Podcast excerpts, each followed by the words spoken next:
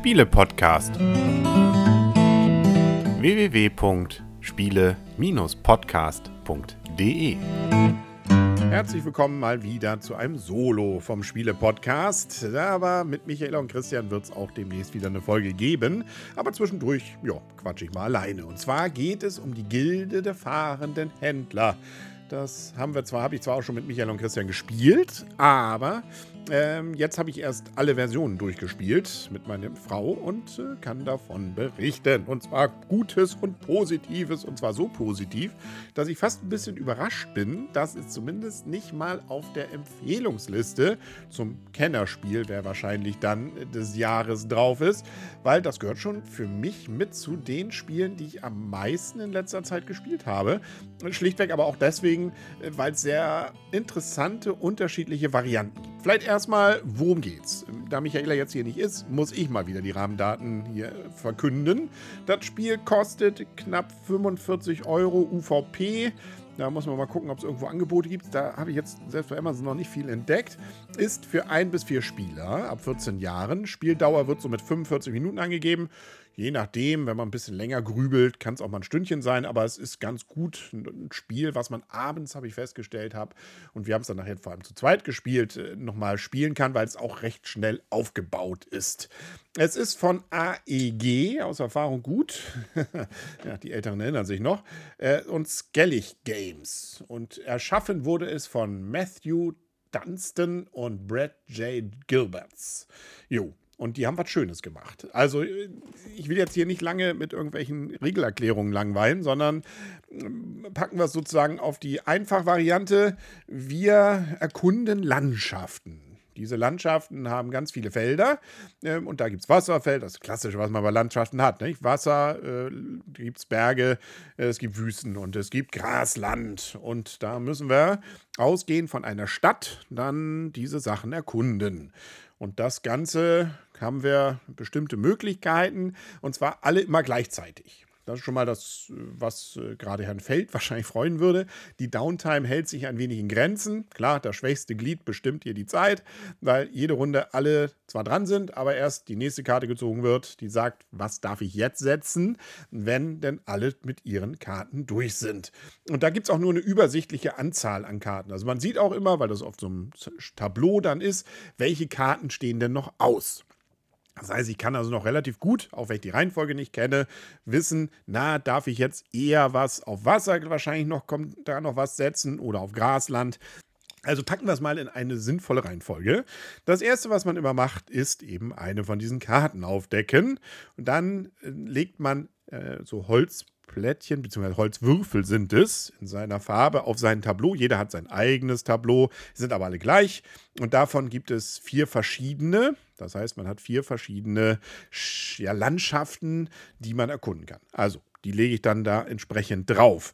Und man ahnt es äh, wahrscheinlich, ansonsten verrate ich es, je besser man das macht, umso mehr Siegpunkte kann man erreichen. Aber nicht nur das, weil da gibt es so bestimmte Bereiche, wenn man die voll kriegt, und dann kann man da ein Dorf gründen oder hat man damit entdeckt. Und äh, da ist dann die Möglichkeit noch sozusagen zusätzlich geschaffen, dass ich dann in einer folgenden Runde, wir spielen nämlich viermal alle Karten durch, plus X, da kommen wir gleich noch zu, äh, was, weil das was Besonderes ist, äh, dass ich dann auch dort wieder starten kann mit meiner Erkundung. Also es fühlt sich schon so an, dass ich anfange, die Welt, die ich zwar komplett sehe, also da ist nichts Geheimes, aber ausgehend von so einem Startpunkt äh, erkunde. Und in jedem dieser vier, weiß nicht, Jahreszeiten, äh, das ist es nicht wirklich, aber Zeitalter äh, kann ich mich weiter ausbreiten, weil ich dann so meine ja, Stationen habe, von denen es dann weitergehen kann. Und was das Ganze noch interessant macht, es gibt äh, Felder, wo ich dann zum Beispiel Punkte bekomme in Form von Geld.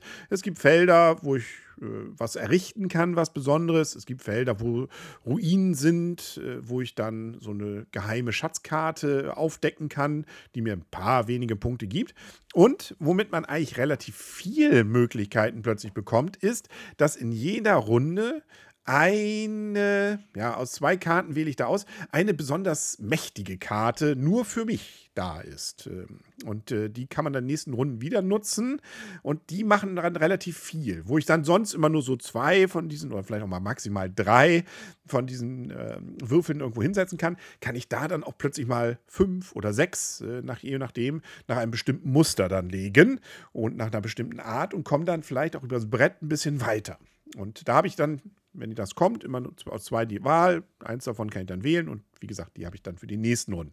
Klingt alles ein bisschen abgefahren und ein bisschen kompliziert, aber erstaunlicherweise ist es das nicht. Das spielt sich relativ einfach dann wirklich runter.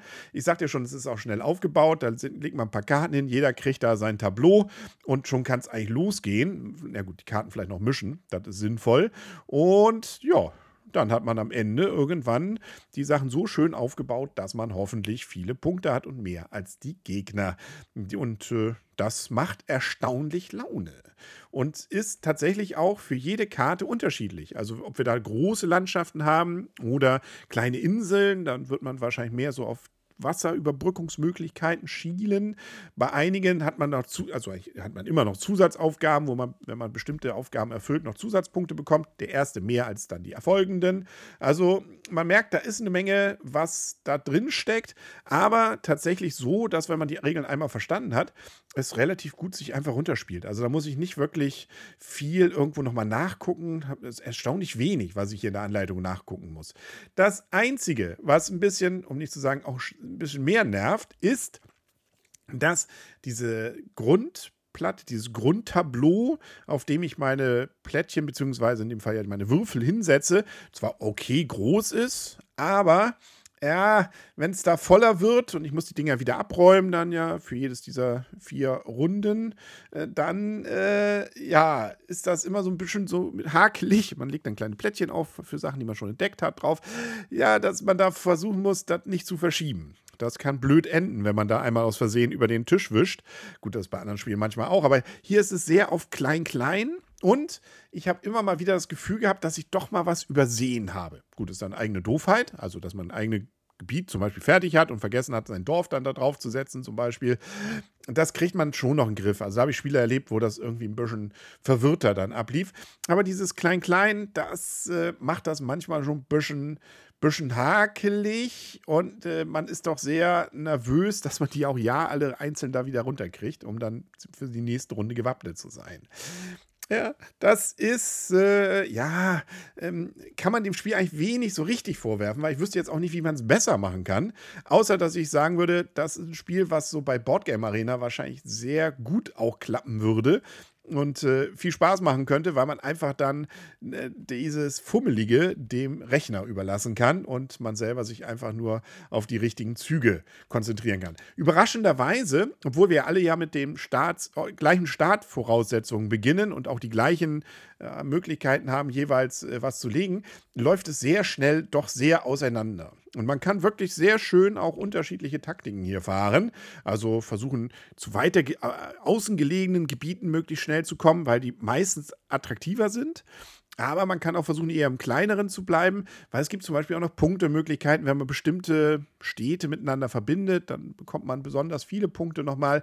Die sind auch innen wiederum weniger lukrativ als außen. Längere Strecken bringen also mehr. Manchmal schafft man es aber auch nicht. Und dann gibt es immer auch so diesen kleinen Zufallsfaktor. Welche Mega-Power-Karte werde ich denn vielleicht in dieser Runde noch dazu bekommen?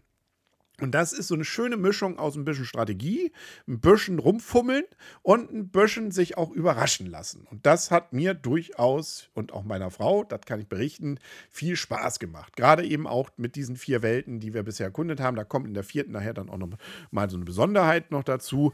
Und inzwischen gibt es auch schon die erste Erweiterung, habe ich gesehen. Für 10 Euro gibt es dann zwei weitere Welten, die man sich dann dazu kaufen kann. So, ja, also, lange Rede, kurzer Sinn. Schönes Spiel.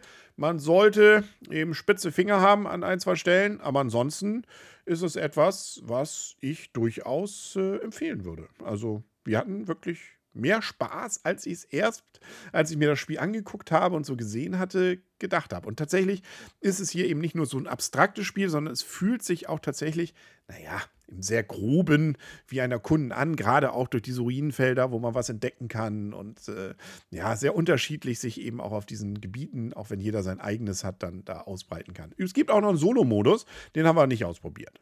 Aber das gehört ja heutzutage zum guten Ton, dass solche Spiele sowas auch haben. Jo, damit also von meiner Seite Empfehlung: Die Gilde der fahrenden Händler. Handle mit dem Königreich Tigome. Okay, die gesamte Geschichte habe ich jetzt nicht verinnerlicht. Ist vom Jahr 2022 übrigens. Also theoretisch hätte es nominiert werden können. Schade. Hm, naja, gut, aber das ändert ja nichts. Auch wenn kein Pöppel draufklebt, kann man es sich ja trotzdem gönnen. können. Oder leihen irgendwo. Wie auch immer. Das war's. Wir sehen und hören uns. Bis dann und tschüss.